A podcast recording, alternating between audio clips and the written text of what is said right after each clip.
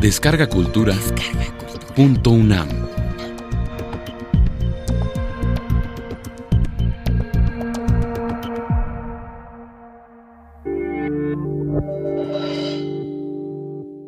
Comencemos a lo grande. Lo que observamos, clasificamos y medimos.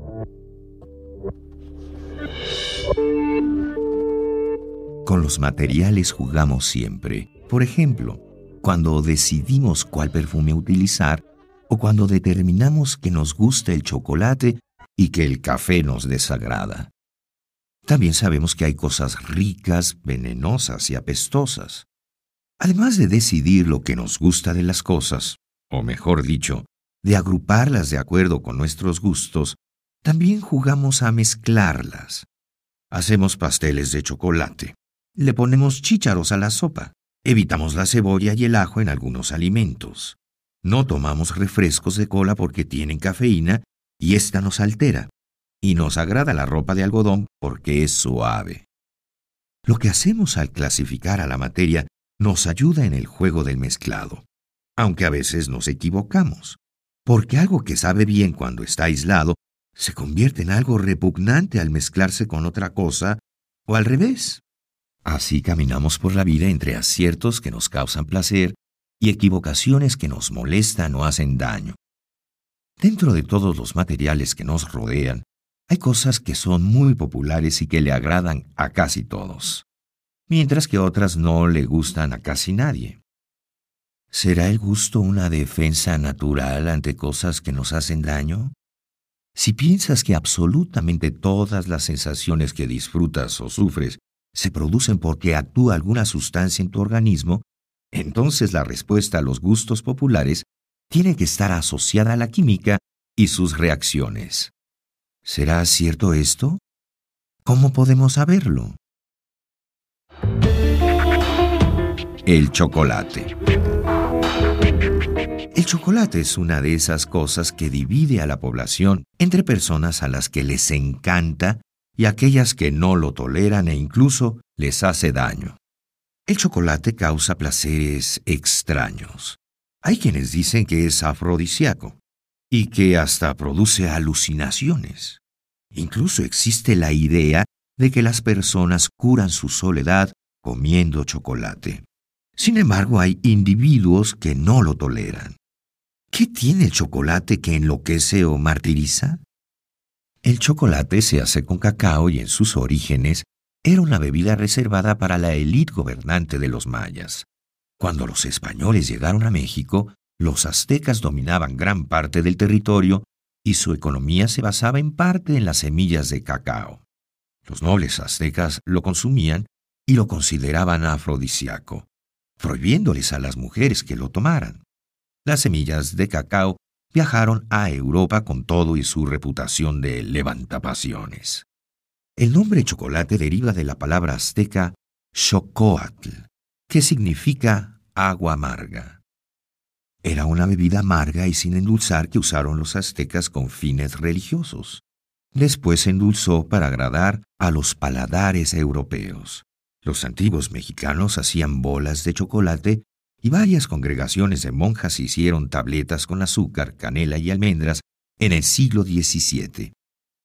En 1876, el químico suizo Henri Nestlé lo mezcló con leche por primera vez para suavizar su sabor. El chocolate no es afrodisíaco, pero sí produce sensación de bienestar. La responsable es una sustancia que se conoce como fenilatilamina. Esta sustancia en estado puro es un líquido aceitoso que huele a pescado y se puede preparar en el laboratorio a partir de amoníaco. Cuando la feniletilamina se le inyecta a una persona, el nivel de glucosa en la sangre y la presión sanguínea aumentan. La combinación de estos dos efectos produce una sensación de bienestar y la impresión de estar más despiertos. Al parecer el chocolate desencadena la liberación de dopamina, la sustancia química del cerebro responsable del sentimiento de felicidad, con lo cual actúa igual que las anfetaminas como el éxtasis. El cuerpo se deshace de la feniletilamina utilizando una enzima llamada monoamino oxidasa. Aquellas personas que no toleran la feniletilamina es porque no producen cantidades suficientes de esa enzima, con lo cual esta sustancia se acumula en su organismo. El exceso de feniletilamina hace que se contraigan las paredes de los vasos sanguíneos del cerebro y se produzcan dolores de cabeza violentos conocidos como migrañas. No es esencial reconocer a las sustancias responsables de las euforias del chocolate para poder disfrutarlo y gozarlo. Pero resulta importante la información si lo que queremos es comprender mejor al mundo que nos rodea. Antes de que se hicieran los análisis químicos del chocolate, nadie se imaginaba que una sustancia aceitosa con olor a pescado como la feniletilamina fuera la responsable de los efectos placenteros y tortuosos del chocolate.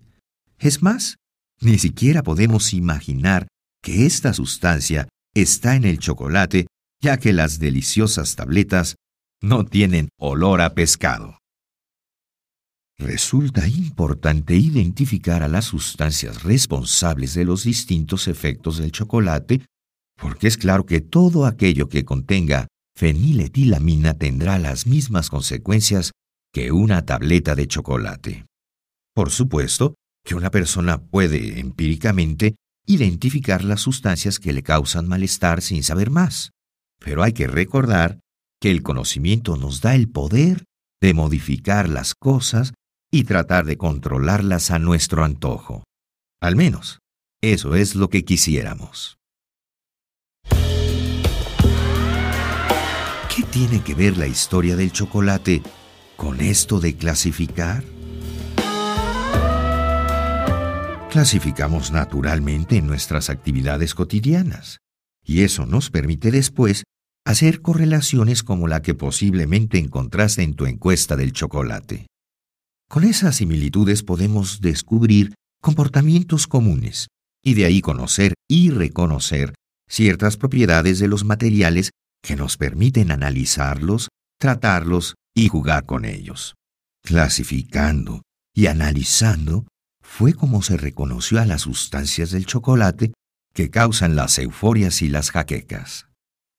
Mientras mejor conocemos los objetos que nos rodean, mejor podemos clasificarlos. Imagina que alguien te pide que clasifiques diferentes plantas. ¿Cómo lo harías? Probablemente lo hagas por la forma de sus hojas, si tienen flores o por su tamaño.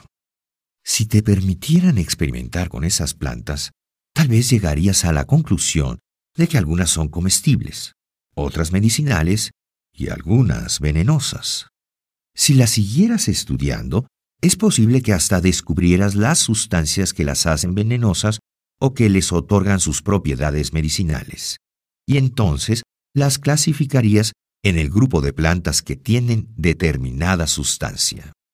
Uno de los objetivos de la química, o más bien de las personas que se dedican a ella, es estudiar el comportamiento y las características de las sustancias para entenderlas, modificarlas e incluso imitarlas. Así, para estudiar cualquier material generalmente se observan todas sus características y después se le clasifica. Entre muchas otras, una forma de clasificar a la materia es por su composición.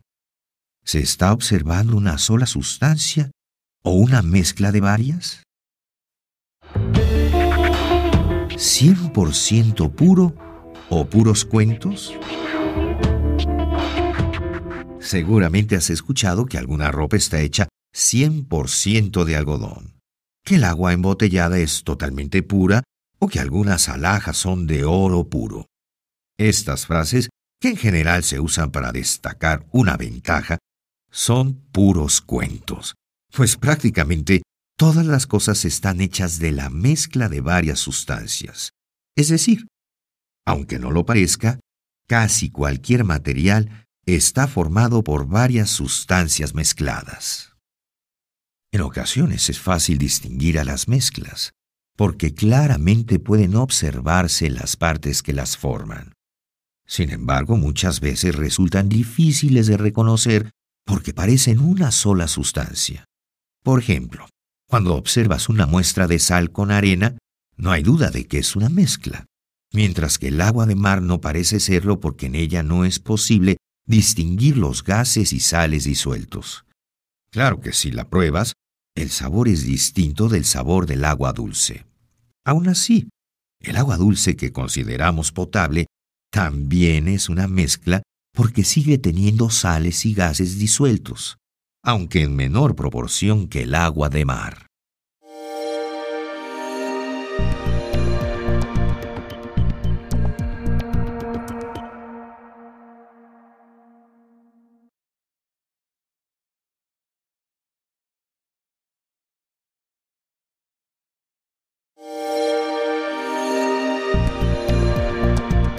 Descarga Cultura. Descarga Cultura. Punto UNAM.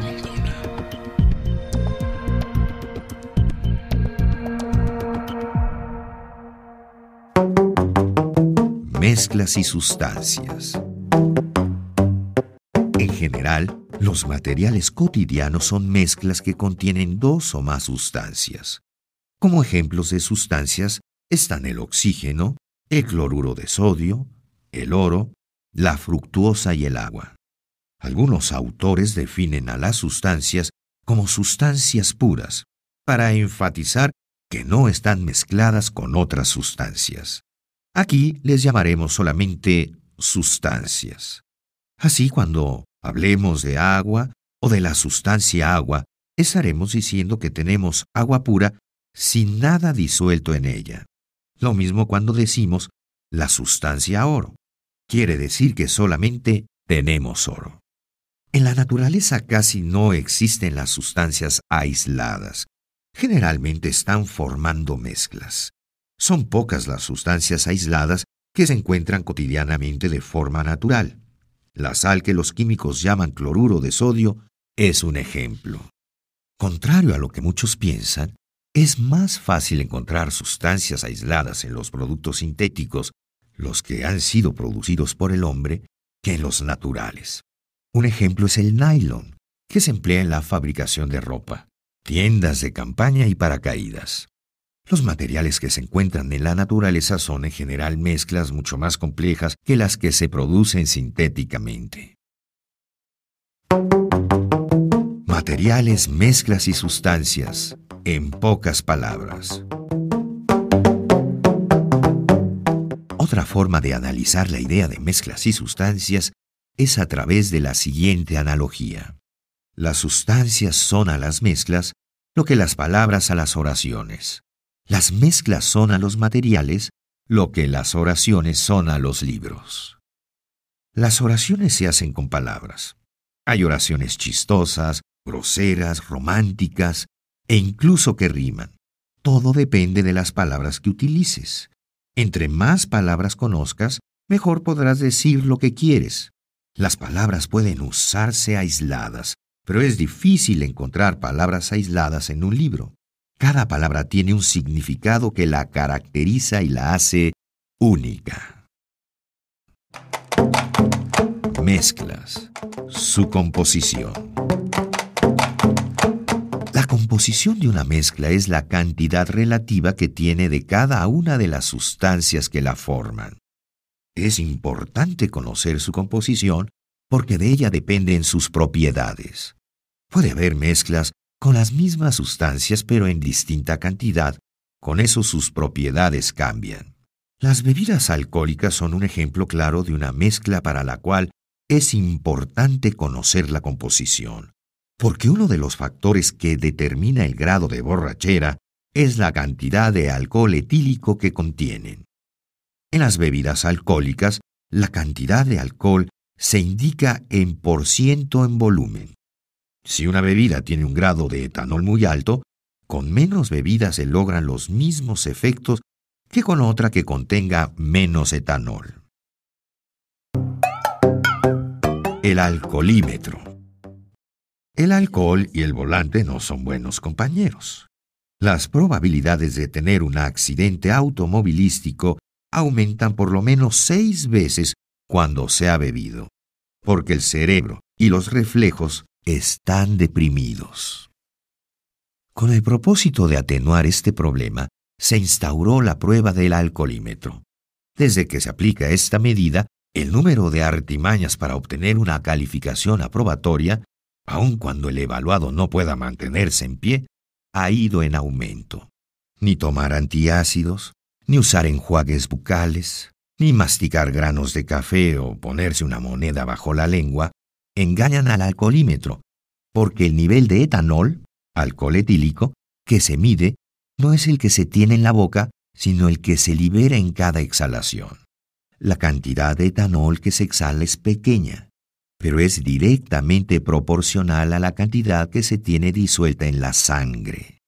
El temido aparato mide la cantidad de corriente que se genera cuando se lleva a cabo una reacción química específica del etanol, por lo que la presencia de otras sustancias con propiedades diferentes no altera en absoluto su veredicto. Decíamos que vivimos mezclados entre mezclas. Las sustancias aisladas son difíciles de encontrar naturalmente y también de obtener de manera artificial. Al igual que con las bebidas alcohólicas, la concentración es importante. Para todo tipo de mezclas su composición es primordial. La principal característica de las mezclas es su composición variable. Es decir, la cantidad relativa de cada una de las sustancias puede cambiar. Una mezcla contiene dos o más sustancias, y la composición de una mezcla se refiere a la cantidad de cada una de las sustancias que contiene. Las mezclas no tienen una composición siempre igual. Por ejemplo, Hoy en día podemos encontrar diferentes tipos de leche, entera, ligera, deslactosada, para bebés, para mujeres, para adultos mayores y para los de cuarenta y tantos. Todas estas mezclas tienen prácticamente el mismo aspecto. Sin embargo, su composición es distinta.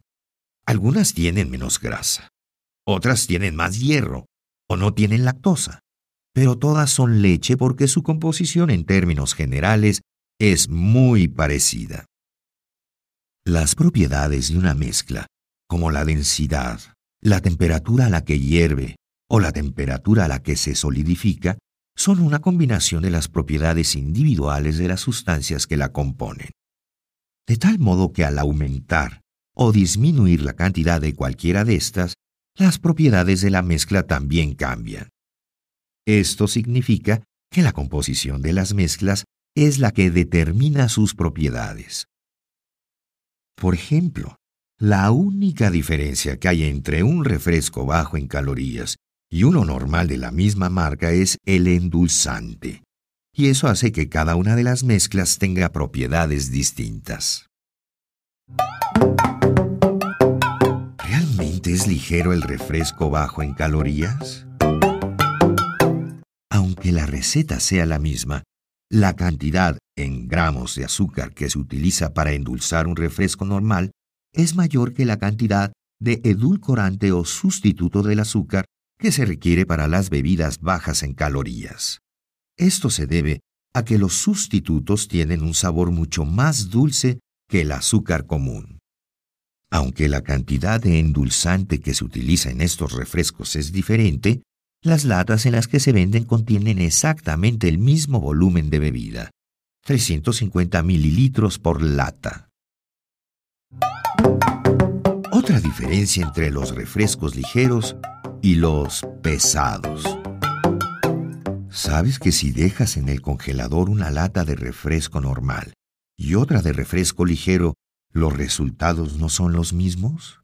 Para comprobarlo, realiza este experimento el consumo de sustitutos del azúcar causa controversia. Baste decir que generalmente el daño depende más de la dosis que del veneno. Realiza una investigación sobre los edulcorantes y decide si es conveniente o no consumirlos en grandes cantidades. Las mezclas y sus propiedades.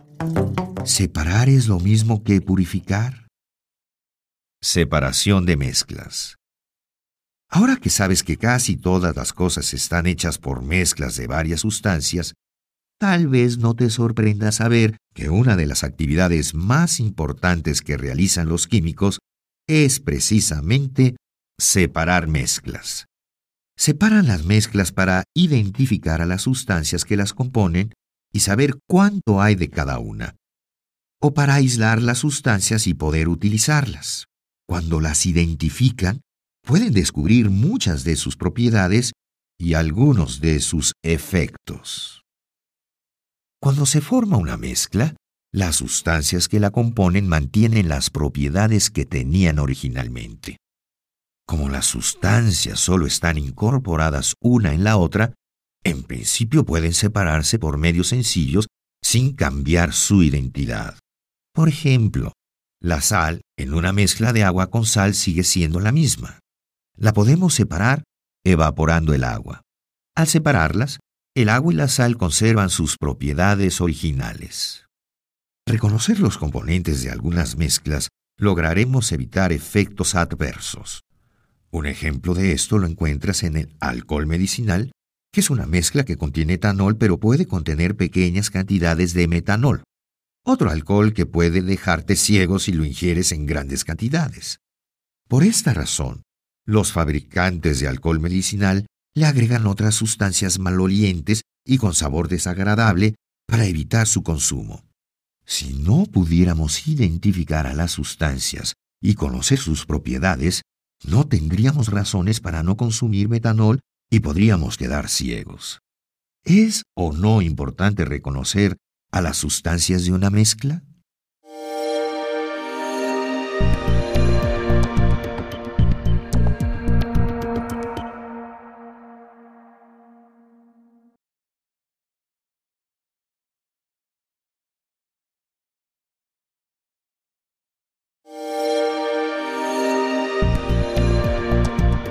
Descarga Cultura. Punto UNAM.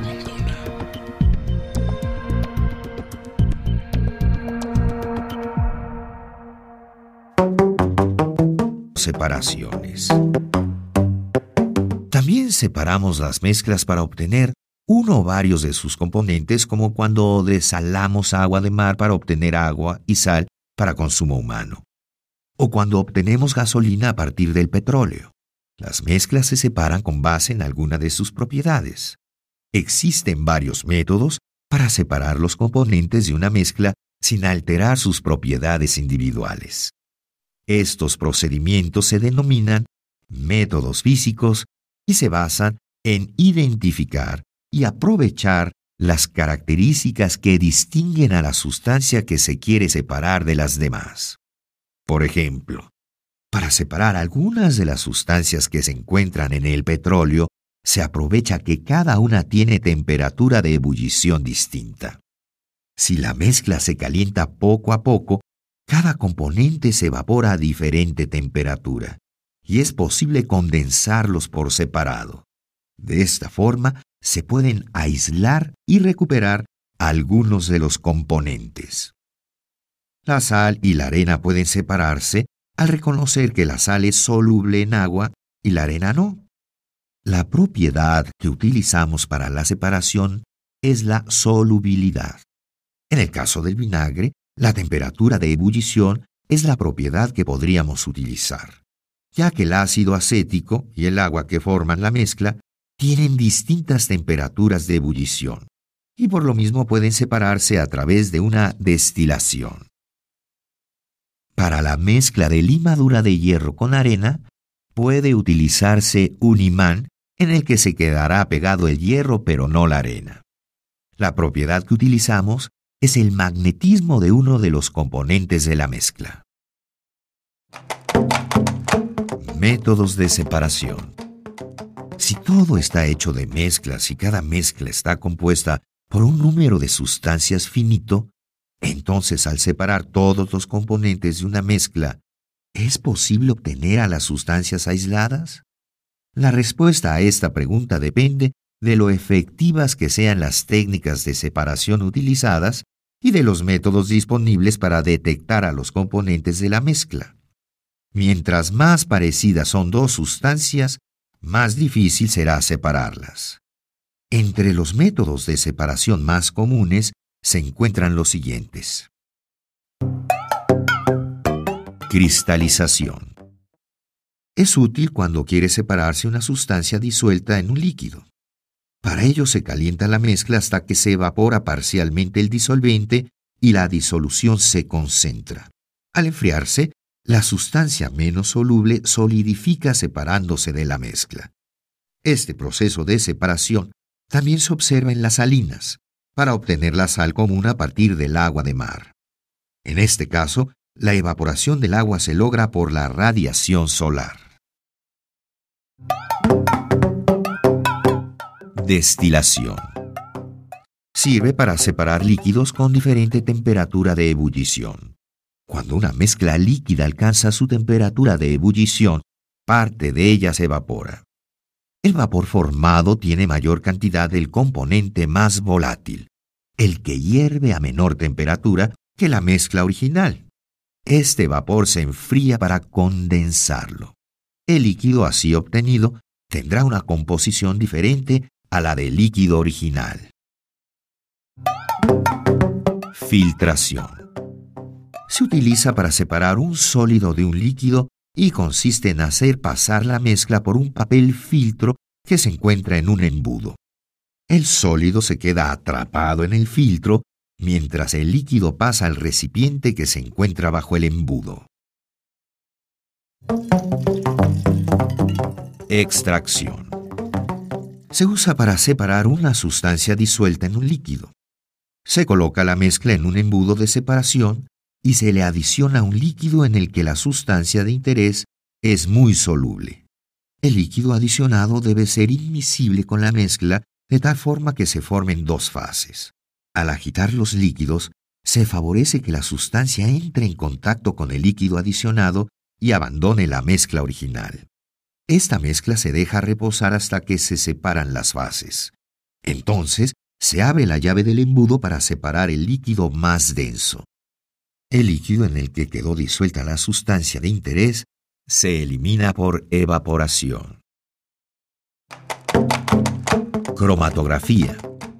Es muy utilizada para separar una mezcla de varias sustancias. Consiste en disolver la mezcla en un gas o un líquido, la fase móvil, y pasar esta mezcla por un sólido, la fase estacionaria. La diferente afinidad de cada sustancia por cada fase la móvil o la estacionaria, provoca que las sustancias avancen con distinta velocidad sobre el sólido y se separen. Aunque cada uno de los métodos descritos puede parecer sencillo, el uso combinado de varios de ellos permite la separación de mezclas muy complejas y constituye la base de algunas de las principales industrias en nuestro país como la metalúrgica, la petroquímica, la farmacéutica y la alimentaria. Separar. ¿Hasta dónde? Podemos separar una mezcla hasta tener cada una de las sustancias aisladas. Una sustancia aislada ya no puede separarse en otras por ningún método de separación. Mediante el uso de una o varias técnicas de separación, es posible obtener una sustancia completamente aislada, aunque es muy probable que una vez aislada, una sustancia vuelva a mezclarse con otras que se encuentren, por ejemplo, en el aire. En la práctica se obtienen materiales que tienen un cierto grado de pureza. Así, una muestra de oro puede tener un 90% de pureza, lo cual indica que cada 100 gramos contiene 90 gramos de oro y los 10 restantes corresponden a otras sustancias que están mezcladas con el metal.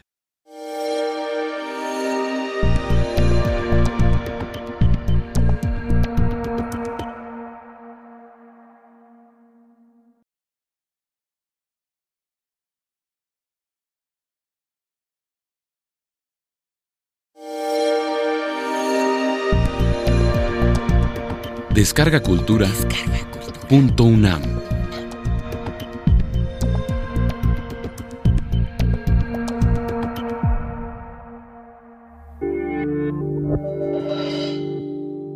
Sustancias únicas e inigualables. Sus características. Las sustancias tienen ciertas propiedades físicas y químicas. Entre las propiedades físicas están el color, la temperatura de ebullición y de fusión, la conductividad eléctrica, la solubilidad en agua y la densidad. Estas propiedades son características para cada sustancia, por lo que nos permiten identificarlas. Las propiedades físicas de la sustancia se pueden medir y observar sin modificar la sustancia. Podemos saber la temperatura de fusión del hielo sin cambiar las propiedades del agua. La única diferencia entre hielo y agua es su apariencia, porque uno es sólido y la otra es líquida. Pero ambas son la misma sustancia. Podemos congelar y descongelar el agua muchas veces, y siempre tendremos la misma sustancia agua. Es muy difícil que dos sustancias tengan las mismas propiedades físicas. Por ejemplo, la temperatura de ebullición del agua será de 100 grados centígrados a nivel del mar y el hielo de tu refrigerador se funde a 0 grados centígrados, lo mismo que un iceberg. El agua es la única sustancia que tiene esa temperatura de ebullición y de fusión. Con base en esto, podemos sospechar que dos sustancias son en realidad la misma cuando tienen propiedades iguales. Las sustancias de Cupido. Cuando la persona que te gusta te mira, se siente muy bonito. No digamos cuando te besa o te acaricia, porque entonces el placer puede ser infinito. En pocas palabras, enamorarse es delicioso. La emoción del enamoramiento es única porque no se siente con ninguna otra experiencia. Ese cosquilleo por todo el cuerpo y la alegría es lo que nos empuja a querer estar solo con esa persona. A veces hasta el hambre se nos quita. ¿Te has preguntado qué es eso que nos hace sentirnos tan bien? Investigaciones científicas han propuesto que el amor es una emoción muy compleja en la que intervienen numerosas sustancias necesarias para producir los característicos arrebatos sentimentales. Todos los animales emitimos sustancias, cuando alguien nos acaricia o nos besa, producimos sustancias que nos provocan bienestar. Sentir atracción por una persona es el primer paso para la amistad y el amor, y es también una responsabilidad que suele atribuirse a la vista, mientras la ciencia dice que en realidad entra por la nariz. Esta afirmación se debe al descubrimiento de sustancias que atraen o repelen a ciertos animales llamadas feromonas, que se evaporan a temperatura ambiente y viajan en el aire sin destruirse. Los receptores olfativos del ser humano reciben feromonas de todas las personas que nos rodean, sin dejar huella. Cuando llega el aroma de la persona que nos gusta, las cosas cambian. Nos inquietamos por un proceso que no registramos racionalmente. La inquietud nasal causada por la feromona nos obliga a buscar a la persona responsable. Cuando nuestras miradas se cruzan y se produce el contacto visual,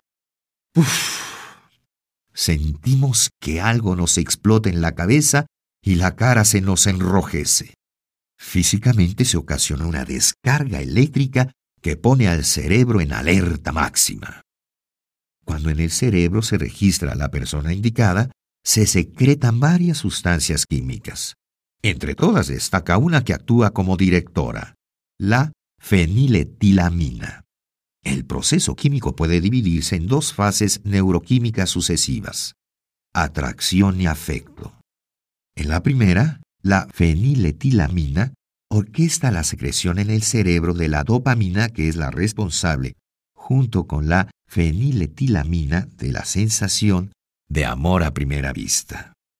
Durante la segunda fase, se producen sustancias como las endorfinas y las encefalinas, responsables de fomentar el afecto entre las dos personas, permitiendo a la pareja sentirse en un estado de seguridad, paz y calma.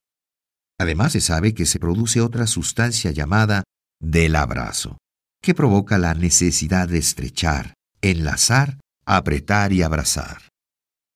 También hay sustancias para la pasión, la producción de melatonina, que participa en la regulación de nuestras etapas de vigilia y sueño, y la disminución de serotonina, sustancia ligada con la depresión y el aumento de la producción de la hormona testosterona, provocan el apasionado impulso sexual.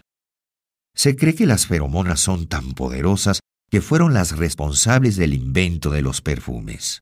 Cuentan que en París las personas se alteraban demasiado al oler las feromonas de los demás, y para evitarlo inventaron los perfumes. El amor apasionado puede terminarse. El cuerpo aparentemente se hace resistente a los efectos de estas sustancias, o se acostumbra a las feromonas de su pareja, con lo cual se termina esa sensación de hormigueo y de emoción descontrolada. Lo que queda es el amor que algunos llaman verdadero y que sí puede ser eterno. Únicas, pero se transforman. Propiedades químicas. No hay nada que podamos hacerle al agua o a cualquier sustancia para transformarla en otra, a menos que realicemos una reacción química. Las propiedades químicas de las sustancias nos indican cómo y con qué otras sustancias son capaces de reaccionar. Por eso se dice que las propiedades químicas de las sustancias involucran cambios químicos, lo que significa que para observarlas necesitamos transformar a la sustancia en otra u otras sustancias diferentes. Después de un cambio químico, cada nueva sustancia tendrá propiedades químicas y físicas diferentes de las que le dieron origen. Por ejemplo, para formar los famosos cristales blancos de cloruro de sodio, necesitamos hacer reaccionar al sodio, un metal plateado blando con temperatura de fusión de 97.54 grados centígrados, que es muy reactivo al contacto con el agua. Con el cloro, un gas amarillo verdoso altamente tóxico, de olor picante, que tiene una temperatura de ebullición de menos 33.97 grados centígrados. Otro ejemplo es la nitroglicerina, uno de los explosivos más conocidos. Es un líquido aceitoso color amarillo claro que al ser golpeado se descompone químicamente y de forma explosiva en nitrógeno, dióxido de carbono, agua y oxígeno. Cuando ocurre la detonación, la sustancia original se transforma en otras sustancias. A nuestro alrededor continuamente ocurren reacciones químicas. ¿Alguna vez has olido un tinte para el cabello? El olor más fuerte proviene del amoníaco, una sustancia que reacciona con la cubierta del cabello para permitir que otra sustancia, el peróxido de hidrógeno, agua oxigenada, penetre en el interior del pelo y reaccione químicamente con la melanina, que da color al cabello haciendo que pierda su color oscuro.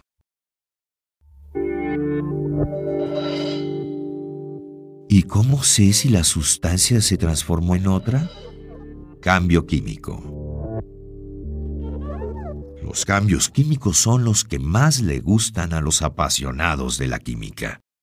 Les interesa saber y conocer por qué reaccionan las sustancias unas con otras, porque es como manejar el futuro y poder predecirlo se sienten todopoderosos cuando afirman que se obtendrá sal a partir de ácido clorhídrico y sosa, y que además se desprenderá calor y habrá un cambio de color, cual si fuera magia y pudieran hacer brujería. En realidad lo que hacen es reconocer las reacciones y eso sí, tratar de manipularlas. Cuando ocurre un cambio químico se forman nuevas sustancias, en un cambio físico, las sustancias se conservan.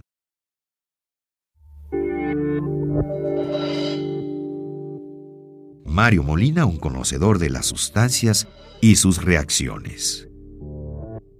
Mario Molina fue galardonado con el Premio Nobel de Química en 1995. Sus investigaciones tienen que ver con las sustancias, sus propiedades y sus reacciones químicas. Sus hallazgos alertaron de los efectos nocivos de algunas sustancias. ¿Qué hizo Mario Molina que es tan importante? Nuestras costumbres cambiaron drásticamente durante el siglo XX. Comenzamos sin refrigeradores, computadoras y desodorantes y acabamos sin poder privarnos de ellos. Se inventaron nuevas sustancias como los freones o clorofluorocarbonos que aparentemente son inocuas. Por sus bondades y sus aplicaciones se fabricaron en grandes cantidades. Estas sustancias son muy estables, es decir, no se descomponen y casi no reaccionan con otras, y no son biodegradables por lo que se acumularon y se difundieron en la atmósfera, llegando a las capas superiores, a la estratosfera, donde llegan los rayos ultravioleta del Sol. Los rayos ultravioleta no llegan a nosotros porque se detienen en la estratosfera, en lo que conocemos como la capa de ozono. Los freones se encontraron en los rayos UV, y bajo estas condiciones reaccionaron con el ozono. Al reaccionar el ozono, su concentración disminuyó. La capa de ozono regula la cantidad de rayos ultravioleta que pasan a las capas inferiores. Un aumento en la radiación UV es nocivo para los seres vivos. Mario Molina descubrió que los freones dañan la capa de ozono y como consecuencia de su trabajo, muchos países firmaron el Protocolo de Montreal, en el que se comprometieron a detener la fabricación y el uso de los freones. Ya se están observando los beneficios de esta medida porque la concentración de ozono en la estratosfera se está restableciendo, aunque su recuperación total tardará todavía alrededor de 30 años.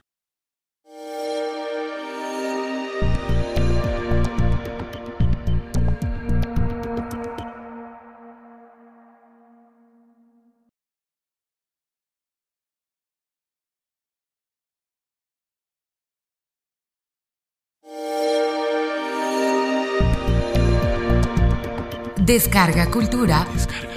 Punto UNAM.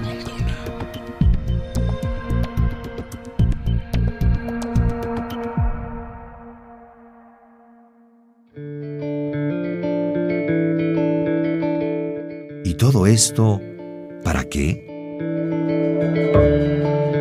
Clasificamos y analizamos las propiedades de la materia para estudiarla y entender sus reacciones químicas. También entendemos cómo cambia e identificamos si las modificaciones son físicas o químicas. Todo esto lo hacen los químicos para saber de qué están hechas las cosas, reconocer sus funciones y tener explicaciones que los lleven a entender el comportamiento de la materia y de las reacciones químicas. Los profesionales de la química esencialmente analizan la materia para reconocer a las sustancias que la forman y determinar sus propiedades. Sintetizan o fabrican nuevas sustancias buscando que tengan las propiedades que desean. Crean modelos para explicar las propiedades de las sustancias y sus cambios químicos. Así, analizando, sintetizando, creando modelos, los químicos hemos producido materiales maravillosos que nos permiten vivir mejor. A través de este módulo, estudiaste la importancia de identificar sustancias y reconocer sus propiedades, para después elaborar nuevos productos que llamamos sintéticos, y que son extraordinarios porque imitan a la naturaleza y muchas veces tienen las mismas o mejores propiedades que los productos naturales. ¿A poco no es fascinante? ¿A poco no es importante estudiar química para comprender lo que pasa en tu organismo, para mejorar tu calidad de vida y la de todos los seres humanos? Ojalá que te haya gustado saber qué son las sustancias y las mezclas, cuáles son sus principales características, cómo se separan y sobre todo, ¿para qué te sirve saber todo esto a ti?